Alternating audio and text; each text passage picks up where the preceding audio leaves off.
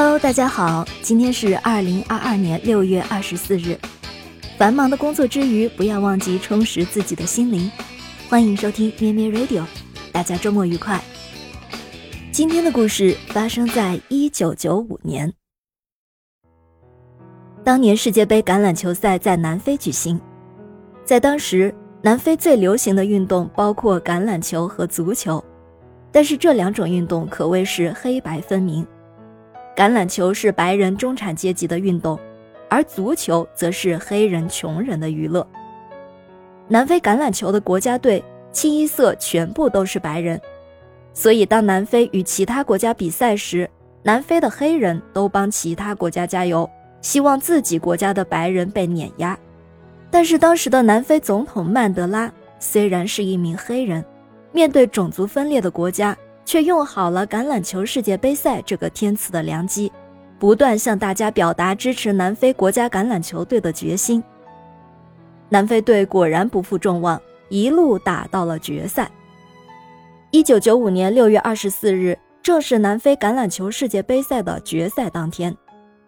曼德拉穿着南非国家队的球衣，戴着南非国家队的帽子，亲临球场为国家队助阵加油。当曼德拉出现在球场上的一刹那，所有人先是一惊，立刻转为欢呼。全场六万五千名观众，无论是黑人还是白人，全部都起立高呼起纳尔逊·曼德拉的名字。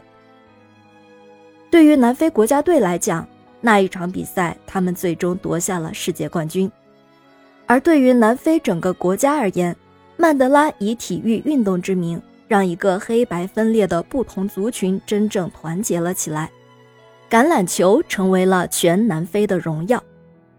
赛后，曼德拉说：“运动有改变世界的力量，运动有激发灵感的力量，运动是用一种年轻人能够明白的语言去和年轻人交流，运动能在绝望的地方创造希望。”其实，曼德拉早在二十七年的监狱生涯中。就已经尝试和体会过体育运动的魅力。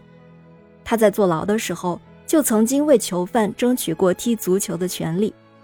虽然过程漫长而曲折，但最终使得监狱让步，允许囚犯每天有三十分钟踢足球的时间，大家的生活多了一份希望。这也让我想到了电影《肖申克的救赎》，银行家安迪在蒙受不白之冤坐牢期间。也为囚徒争取到了扩建、改善监狱图书馆的权利，让囚徒们能够阅读，让生活多了一份希望。